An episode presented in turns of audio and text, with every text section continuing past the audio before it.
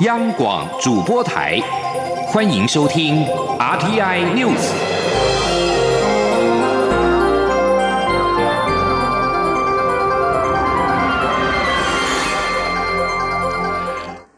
各位好，欢迎收听这节央广主播台提供给您的 RTI News，我是陈子华。香港当局坚持推动修订逃犯条例，引发了港人大规模的反弹。香港行政长官林郑月娥在今天宣布，港府决定暂缓修订逃犯条例。不过，泛民多名的立法会议员批评当局拒绝撤回条例。民主党议员涂景生就表示，当局不收回草案，是将刀仍架在一百万市民的头上。而清政府的建制派则是表示尊重跟理解政府的决定。同时，根据香港零一的报道，原定在十六号发起游行的民间人权阵线，也就是民阵，已经表示，如果政府不宣布撤回条例，游行必定会如期的举行。而针对香港政府在今天宣布暂缓修订逃犯条例，陆委会回应表示，仍将密切关注后续的发展。同时，陆委会也重申，这次的修法企图将台港司法互助的问题纳入一中框架来处理。我方坚决反对这种披着司法外衣的政治图谋。记者汪兆坤的报道。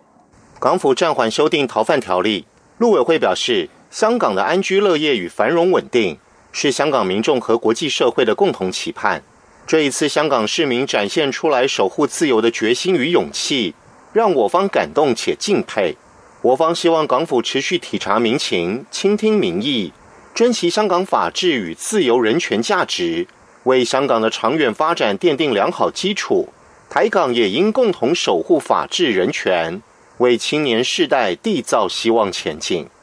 陆委会强调。我方不可能同意侵害人权、自由及国家主权的逃犯条例，这一种一中框架的处理手法，我方坚决反对。陆委会副主委邱垂正说：“逃犯条例的修法，企图将台港司法互助问题纳入一个中国框架处理，不仅侵害人权自由，也侵害我国家主权。我们坚决反对这种披着司法外衣的政治图谋。”逃犯条例修法与在台湾发生的港女命案有关，而港府宣称暂缓修法是由于台湾已表明不会接受在现有修例情况下移交在台湾杀人的犯嫌，因此修例的迫切性已不存在。陆委会表示，港女命案一事，我方自始就展现诚意、善意与同理心，呼吁港府回应我方之前提出的司法互助请求。共同厘清管辖权及案情。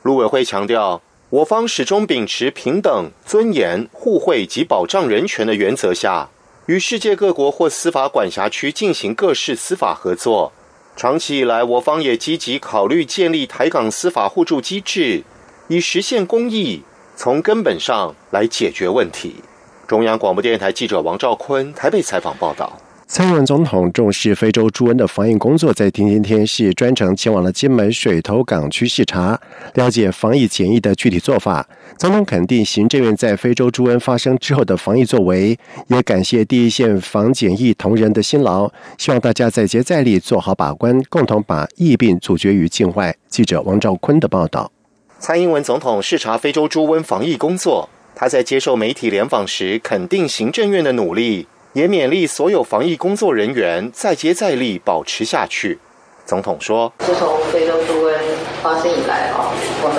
的行政也采取了非常有效率而且非常啊坚定的措施啊，让非洲猪瘟在台湾啊没有啊发生的案例啊，所以我们也希望能够持续的保持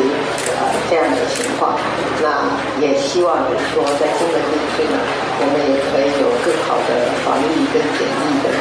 呃成果。关于金门的猪肉与猪肉制品输往本岛的限制，总统也表示，过一段时间就会解除。而除非洲猪瘟外，总统还特别了解秋行军虫的疫情，希望金门可以守得住。总统接下来前往五岛城隍庙参拜，他在致辞时提到自己担任陆委会主委时推动的小三通工程。如今使用小三通的旅客持续增加，今年六月应可累积到两千万人，让他回想起刚开始大概只有两万人，现在则有两千万人。这其中有很多人共同的努力，让金门变成两岸交流的最前线。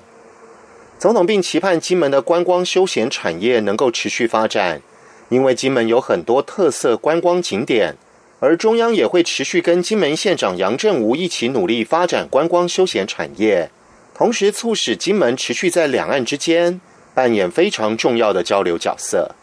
中央广播电台记者王兆坤采访报道。另外，金门大学在下午举行了毕业典礼，蔡总统应邀出席。总统致辞表示，这场毕业典礼举办的同时，世界正在发生很多的变化，在太平洋地区的美中贸易战以及香港局势都让人忧虑，尤其是送中条例所引发的冲突，再次凸显了一国两制在香港的挫败。总统强调，中国不应被忽略，但如果世界观被锁在中国，台湾就注定没有办法走向世界。同时，总统表示，我们对中国抱有警觉，但不必然带有敌意。就像他鼓励两岸民间交流，但也必然会提醒大家务必顾及主权、尊严以及国家安全。由亚运女团铜牌为班底的台湾复合弓女团，在今天在世界射箭锦标赛女团金牌战当中，以两百二十九比两百二十四是射下了美国，也是队史二十年来的首金。而上次台湾复合弓仰威世界是在一九九九年。代表台湾参加二零一九多伦多东北偏北音乐节的肌肤乐团，在当地时间十四号是登上了主舞台表演，主唱安卓雅狂野舞台的魅力，一开场立刻是吸引了观众的目光，乐迷们更不吝啬的给予掌声喝彩，而肌肤乐团的演出也为台湾代表团此行的音乐节画下了圆满的句点。记者张昭伦的报道。一身性感造型、魅力四射的肢体表演，加上让人忍不住跟着摇摆的音乐节奏，吉普乐团一站上舞台，立刻让原本还在舞台前观望的多伦多乐迷停下脚步，专注看着舞台上的表演。We come from Taiwan, and this is the second time to be here. Thank you, thank you North by Northeast having us. We are my skin against your skin. 下一刻谁都不想离职，想回家摆烂生意，划手机看着你音乐，在原本要烦你，废话少说，管什么？这是吉福乐团第二度造访多伦多，今年更受邀站上 North by Northeast 音乐节主舞台，在多伦多市中心开唱。半个小时的表演令人看得目不转睛，许多人纷纷拿起手机拍照录影，用行动表达对吉福乐团的肯定。贝斯手尤世如说：“多伦多当地乐迷相对内敛，看到有人跟着他们的音乐热情跳舞，他们也很开心。演出最后，当地乐迷更不吝啬给予肌肤乐团热情掌声与欢呼声，尤其对于主唱安卓雅热力四射的表演，高举大拇指暗赞。”今年台湾共有肌肤乐团、皇后皮箱以及电音团体红三组音乐人参加2019多伦多 North by Northeast 音乐节。肌肤乐团在这舞台演出是此行最后一场，精彩演出也为台湾代表团这次多伦多音乐之旅画上圆满句点。中国电台记者张超伦多伦多采访报道。在外电消息方面，美国总统川普在十四号表示，中国国家主席习近平会不会参加在月底在日本举行的二十国集团高峰会，已经无关紧要。川普并且预期，美国和中国终究会达成贸易协议。而今年的二十国集团领袖峰会将在二十八号在日本的大阪登场。川普之前曾经一再表示，希望在高峰会的期间跟习近平会晤，但是中国方面是迟迟没有证实两位领导人有见面的计划。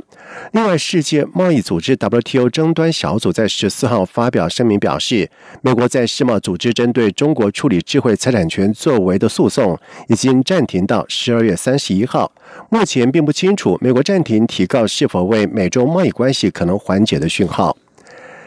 在波斯湾地区游轮遇袭事故让美国跟伊朗关系是陷入了紧张的同时，伊朗总统鲁哈尼在今天表示，伊朗将继续缩减对伊朗核子协议的承诺，除非美国之外的签署国释出正面的讯号。但鲁哈尼并没有详细说明伊朗之后会有什么动作，也没有说明伊朗希望看到哪方面的正面讯号。另外，英国外交大臣韩特在十四号表示，英国一项独立评估的断定，伊朗几乎可以确定要为最近发生在阿曼湾的油轮攻击事件负责。以上这节整点新闻由陈子华编辑播报。这里是中央广播电台台湾之音。